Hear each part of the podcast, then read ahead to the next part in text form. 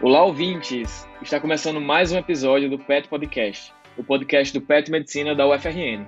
Meu nome é Klaus Dantas e estamos de volta com a série de especialidades médicas. A série que explora as especialidades depois do curso médico, explicando as principais dúvidas sobre a especialidade com convidados que estão mais do que por dentro de cada área. É um episódio para você conhecer mais e te ajudar, quem sabe, a decidir a especialidade do futuro. Hoje, nesse episódio, a gente tem um tema maravilhoso da oftalmologia e temos como convidado nosso professor Alexandre, que ele é formado pela UFRN, fez residência em oftalmologia e especialização em retina clínica e cirúrgica pela UFRN e também fez um fellowship em Montreal, no Canadá. Bem-vindo, professor. Bem-vindo, pessoal. Boa noite. Bem-vindo, Klaus. Bem-vindo, Fred. Doutor Frederico. Então, também já anunciado aí pelo professor Alexandre, temos Frederico Hartbach, que é petiano egresso. Também temos convidado Frederico Hartbach, petiano egresso, também formado pela UFRN, e que também já foi apresentador aí do Pet Podcast. Pode voltar uns episódios aí para trás que vocês vão encontrar. E hoje ele é residente em oftalmologia na Escola Paulista de Medicina da Unifesp. Então, bem-vindo, Fred, também. Boa noite a todos, sejam bem-vindos, ouvintes, e muito obrigado, Cláudio, pela apresentação. E doutor Alexandre também. Então, vamos começar nossa, nosso bate-papo, nossa conversa aqui sobre a oftalmologia, né, a área que vocês tanto conhecem. E, primeiramente, eu queria saber diante de todas as especialidades, por que a oftalmologia? Como, como foi que vocês fizeram para escolher? Se Fred quiser começar, depois o doutor Alexandre, pode ficar à vontade. Tá bom, eu aceito. O meu processo de decisão foi mais, mais recente, né? ainda está fresco na memória aqui. É, mas, cara, basicamente assim, eu acho que ao longo da graduação, é, eu, foi, foi um processo muito grande para mim, tipo, a escolha da residência em oftalmologia. Eu acho que eu comecei a faculdade, tipo, pensando em cirurgia primeiro, é, sendo que depois eu fui gostando muito do contato com o paciente e me imaginei como cirurgião, às vezes tendo um contato mais com a equipe cirúrgica, convivendo sempre com, as mesmas pessoas. E eu fui me apaixonando por essa parte do contato com pessoas novas, do contato com o paciente, de poder, enfim, estar tá conversando com, com ele, trazendo algum conforto, enfim.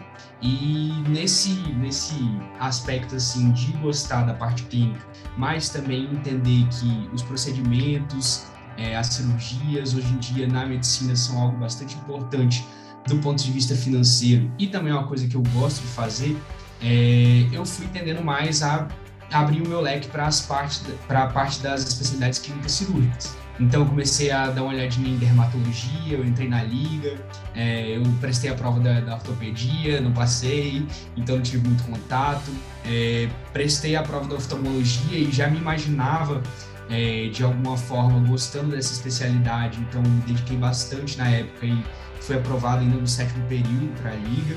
É, e também pensei até em otorrino também, né, no espectro das clínicas cirúrgicas. Mas eu acho que a oftalmologia, é, assim, dentre as, os aspectos que eu considerava importantes para a decisão da minha especialidade, tudo acabou direcionando para oftalmologia, tipo, tudo. Não, acho que não tinha como eu ter feito outra especialidade médica. É, além disso, é, eu penso que nesse mesmo, nesse mesmo sentido, nessa mesma pegada, uh, eu entendo que eu gostaria de exercer uma, uma especialidade médica que tivesse assim uma, uma grande importância, um grande impacto na vida do paciente.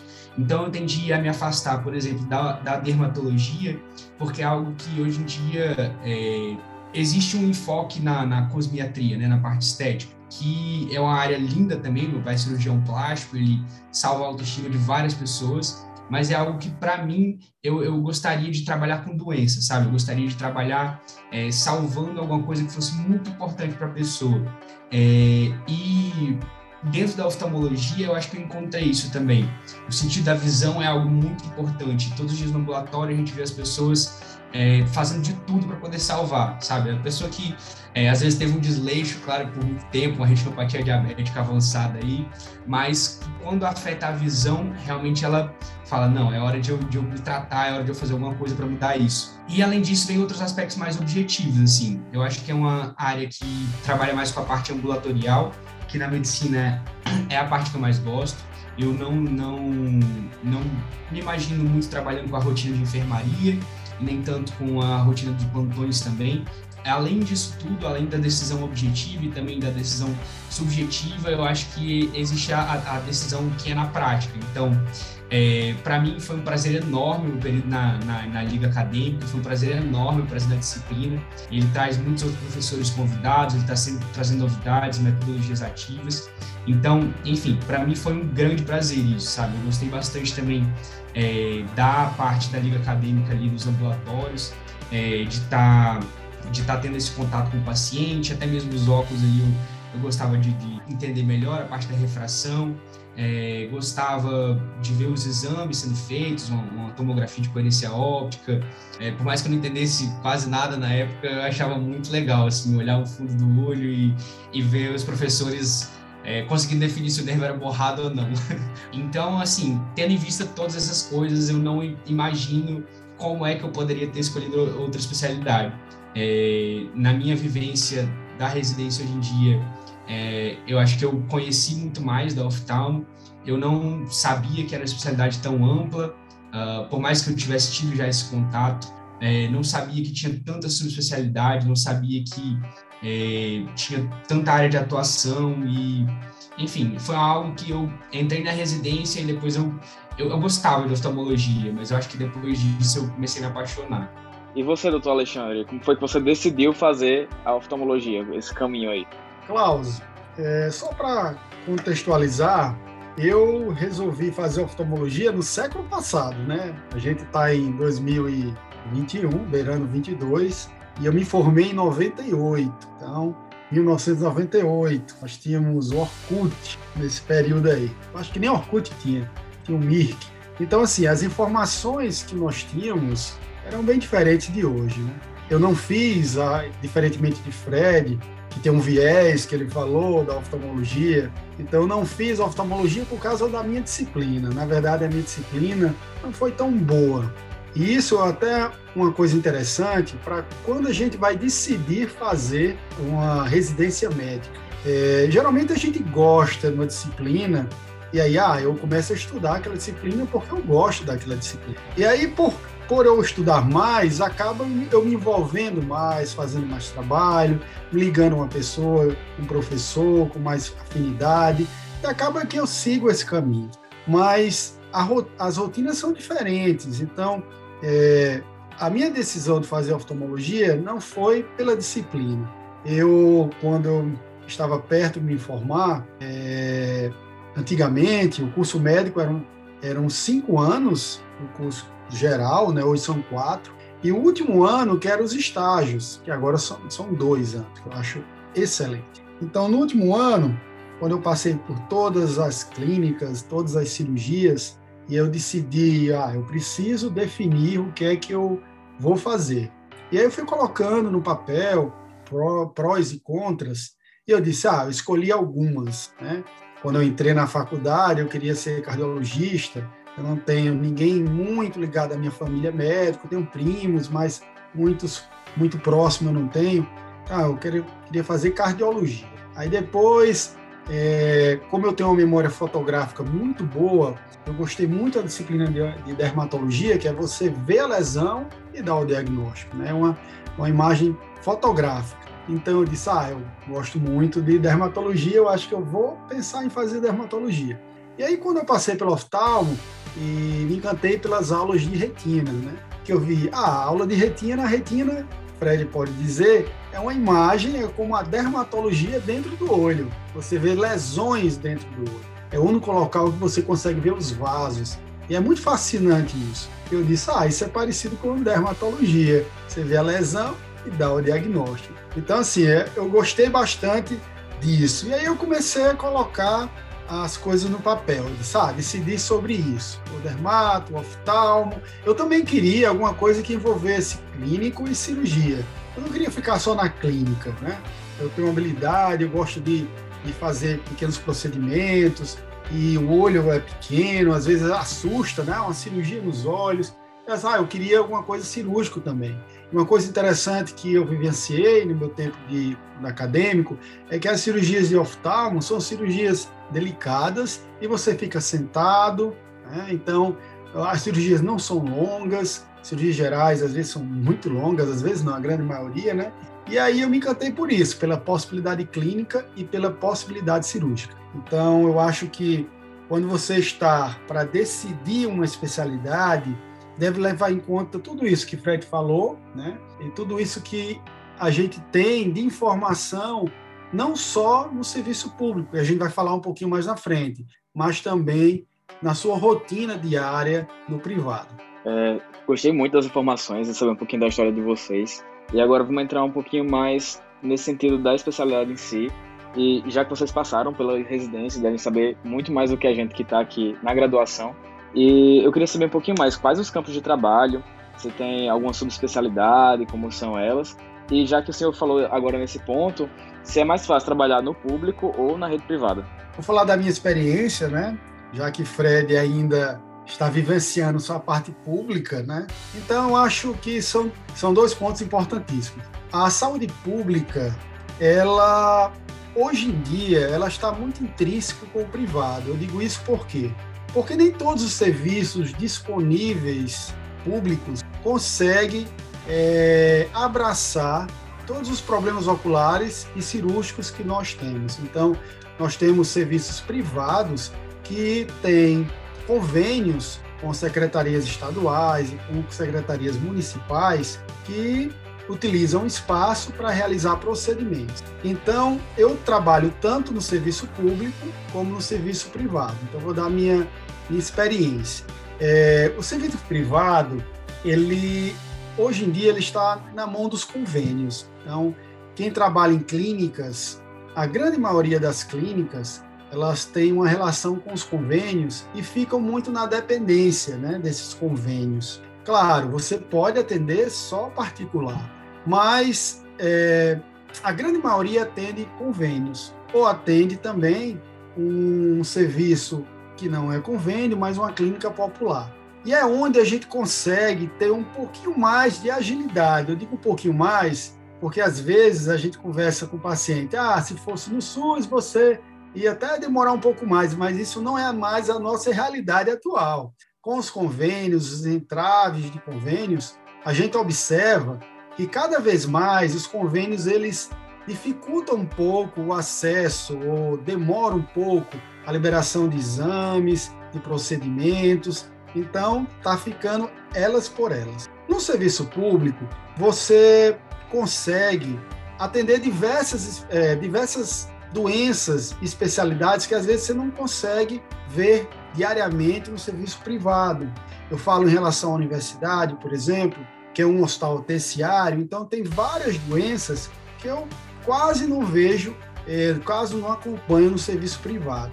É, e às vezes no serviço público até é mais rápido alguns procedimentos do que no serviço privado, devido aos entraves jurídicos. Então, em relação às subespecialidades, é, oftalmo são três anos. Você faz oftalmologia geral. Você sai atualmente com algumas habilidades e competências. São três anos de geral.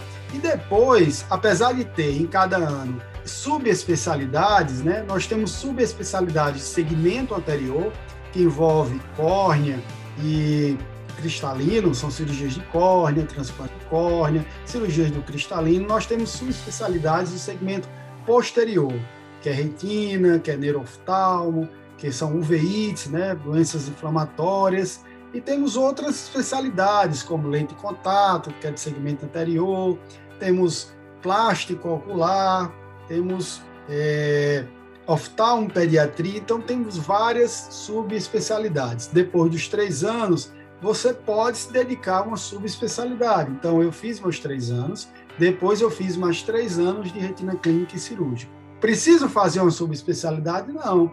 Tem residentes hoje que acabam, eles já têm uma habilidade em, por exemplo, em cirurgia de catarata, e aí eles estabelecem um consultório ou numa capital no interior e conseguem exercer sua oftalmologia, fazendo cirurgia de catarata e outros procedimentos sem nenhum problema. Então, depende muito do que você quer para a sua vida. Né? É, a gente nunca deixa de estudar. Eu posso continuar com mestrado, fazer doutorado ou não fazer, mas a gente precisa sempre se, se atualizar. Não sei se Fred pode é, complementar com alguma, alguma informação no sentido das subespecialidades, o que ele já rodou. Então, eu estava até antes aqui do podcast dando uma olhadinha num edital que saiu recente de um fellow aqui do serviço. É, então, tipo, objetivando aquilo que eu tinha falado antes, né?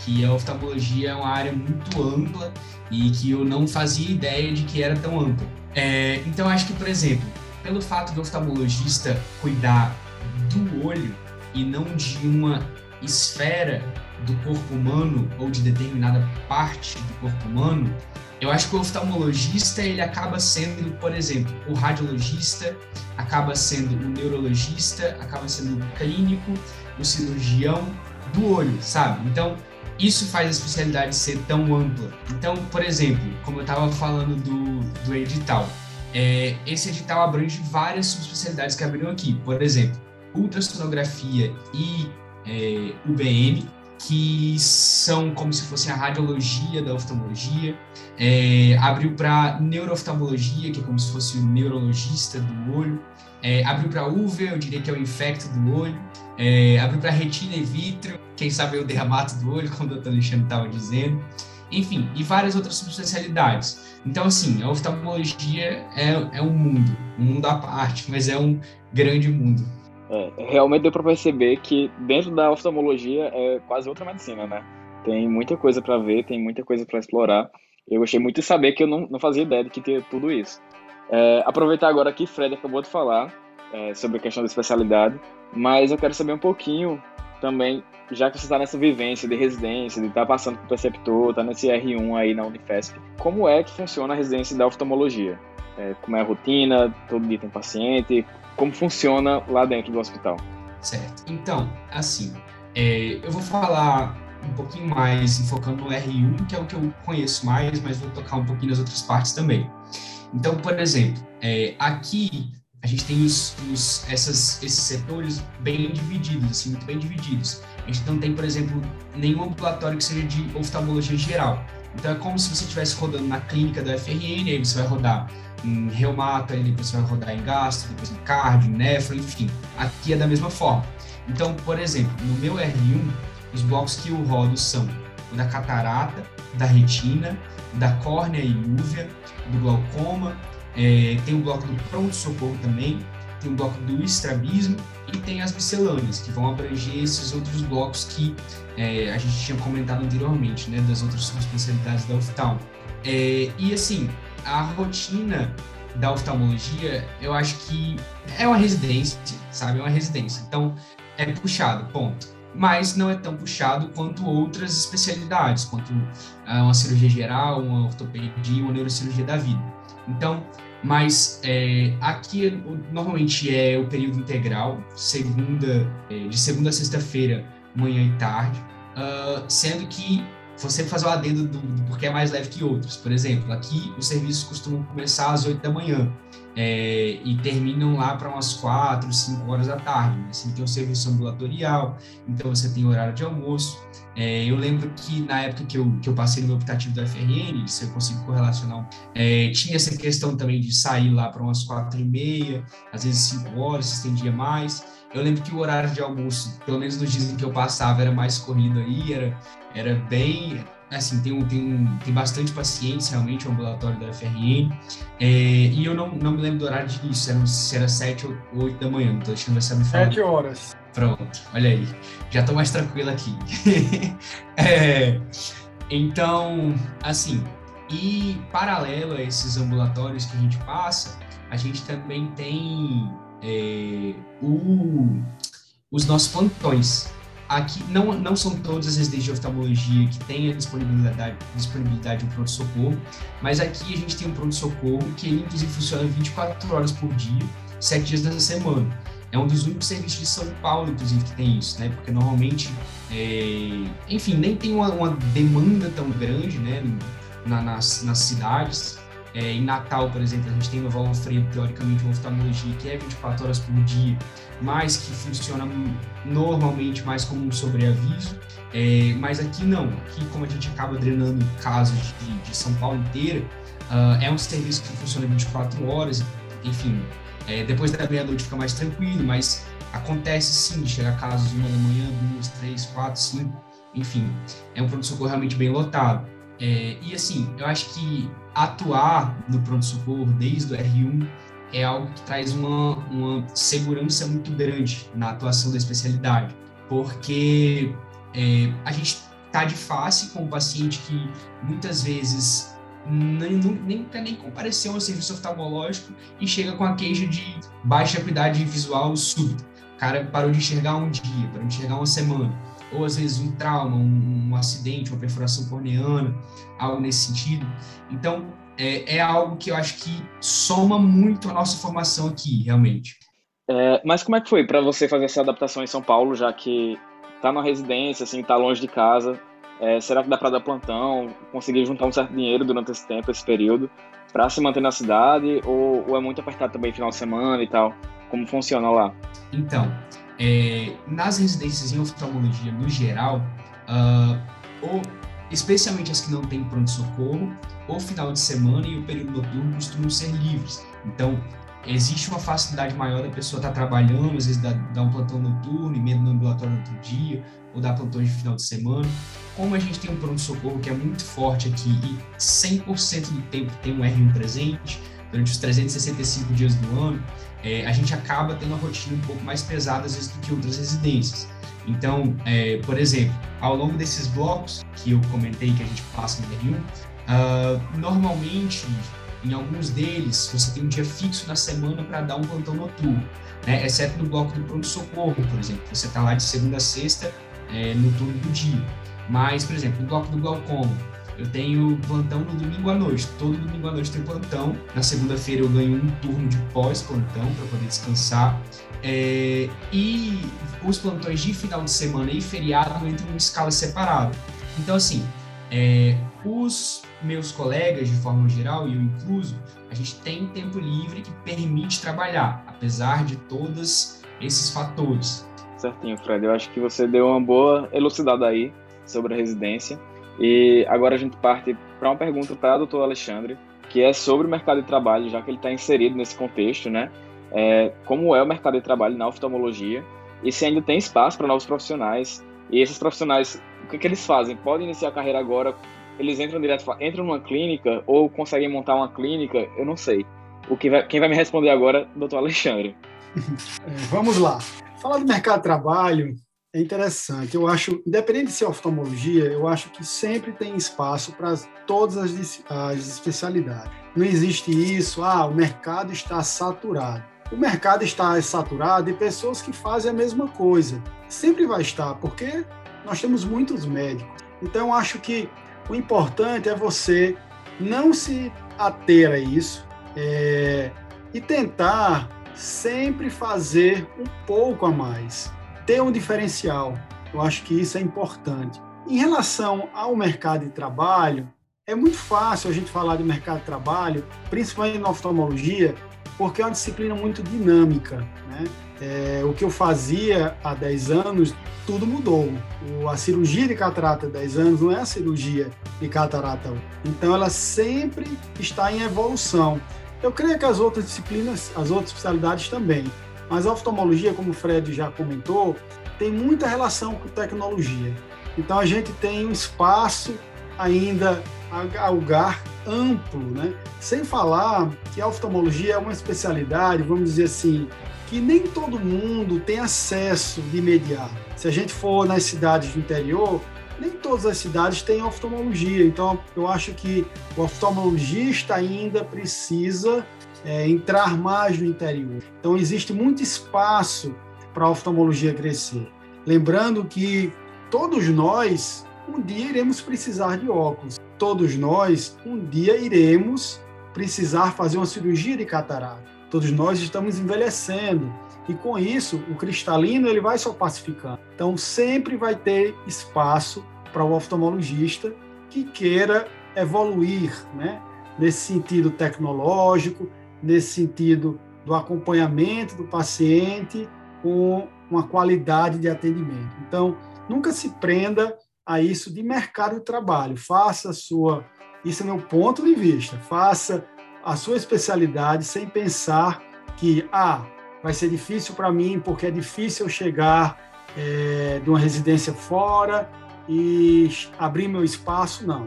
não vai ser difícil. Se você tiver força de trabalho e tiver tido uma boa formação, você vai ser diferenciado e para aquela pessoa que é diferenciado sempre terá espaço. É, em relação aos equipamentos, vamos falar um pouquinho sobre isso. A especialidade não é uma especialidade tão barata. Se a gente for montar um, um consultório oftalmológico, ele é um pouco caro.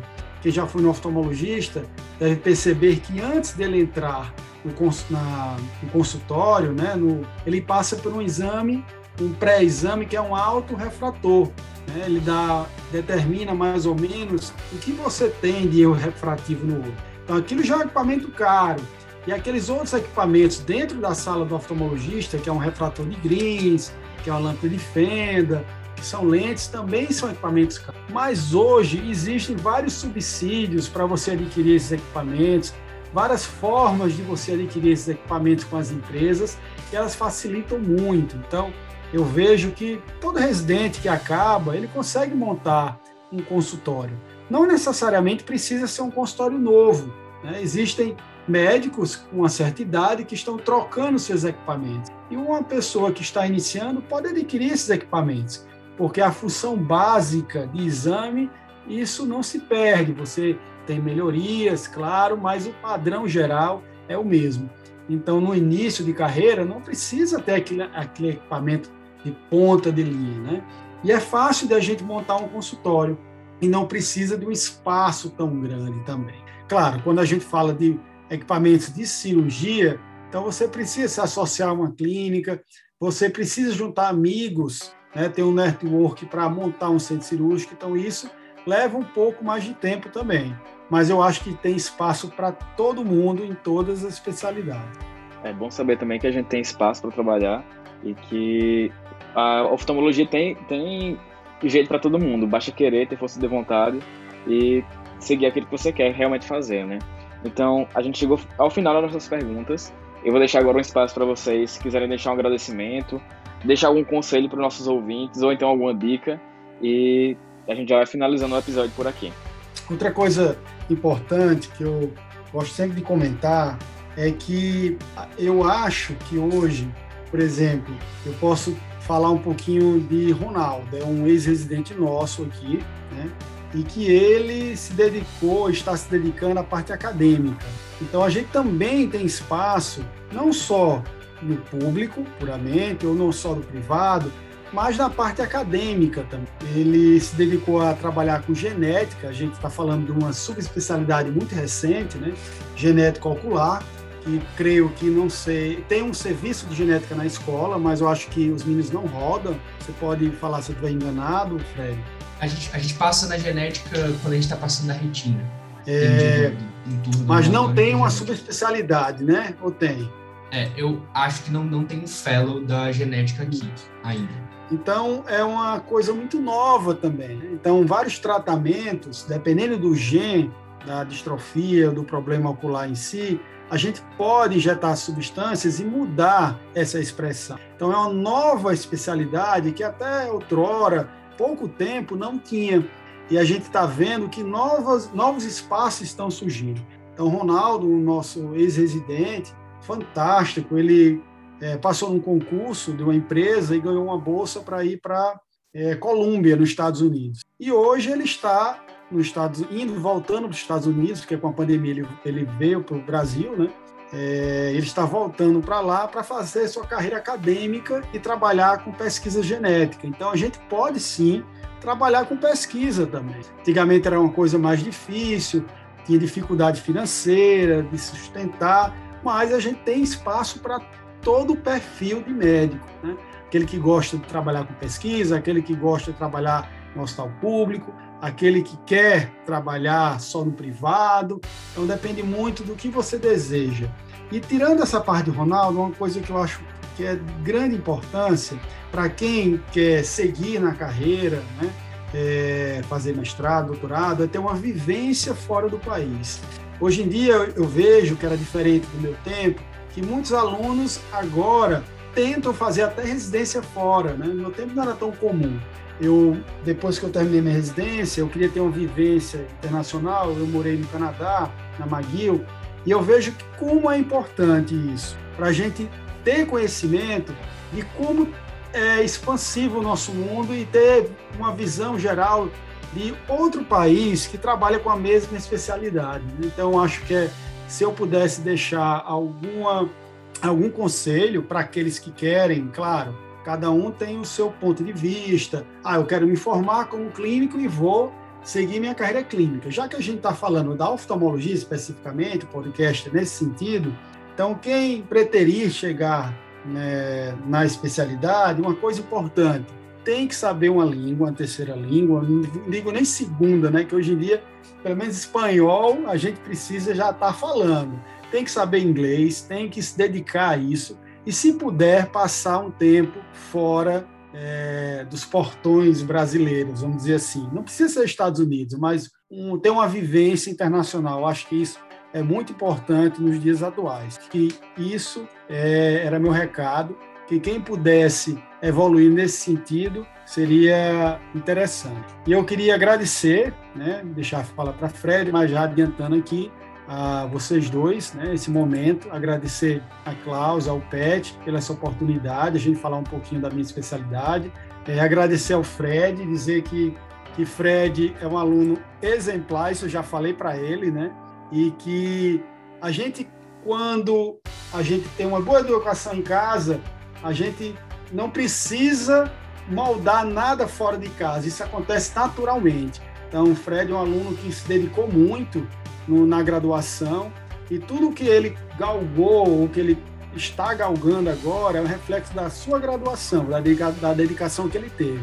E ele conseguiu o primeiro objetivo, né, que foi passar na residência onde ele almejava, e para isso leva algum tempo, não é um ano, dois anos, são seis anos da graduação. Então, outro conselho que eu deixo é que vocês aproveitem essa oportunidade, está numa universidade federal, a FRN é uma das melhores universidades que nós temos, e que sempre quem se dedica, quem deseja alcançar pontos importantes, eles conseguem. Então, aproveite esses seis anos, experimente, estude, se dedique, que com certeza lá na frente, tudo que você passou, é, você vai olhar para trás e vai dizer: foi difícil, é, foi árduo, só eu sei o que passei, mas valeu a pena. E tenho certeza que o Fred está dizendo agora que valeu muito a pena todo esse esforço que ele fez. É, complementando primeiro essa parte dos avanços tecnológicos da oftalmologia e também da parte genética, inclusive há poucos meses, se não me engano, uns três, quatro meses atrás,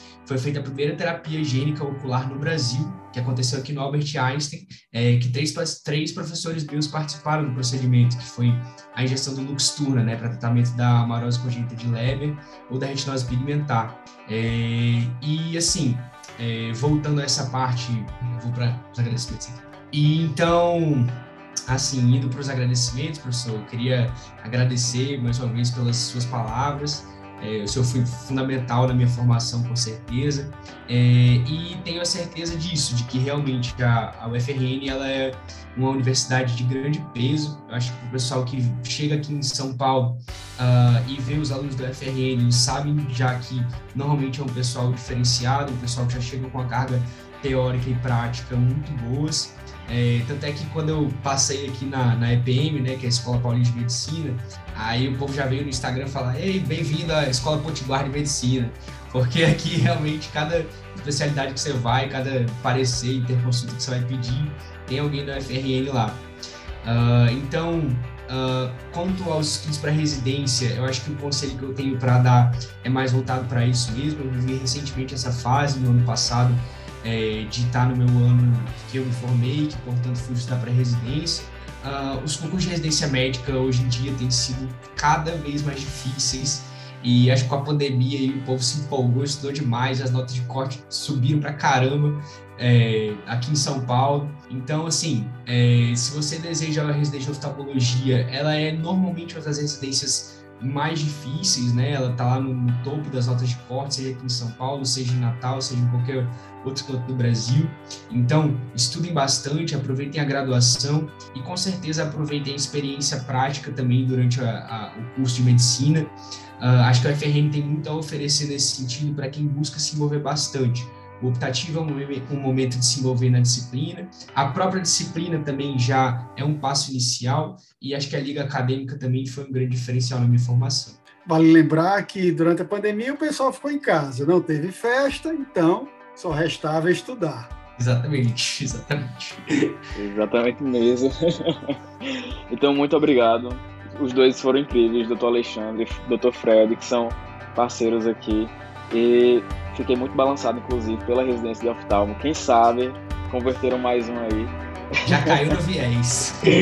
Foi enviesado aqui, mas gostei muito do episódio. Tenho certeza que o pessoal que está ouvindo vai gostar muito também, vai se beneficiar muito das dicas que vocês deram. E a gente fica por aqui e até o próximo episódio do Pet Podcast.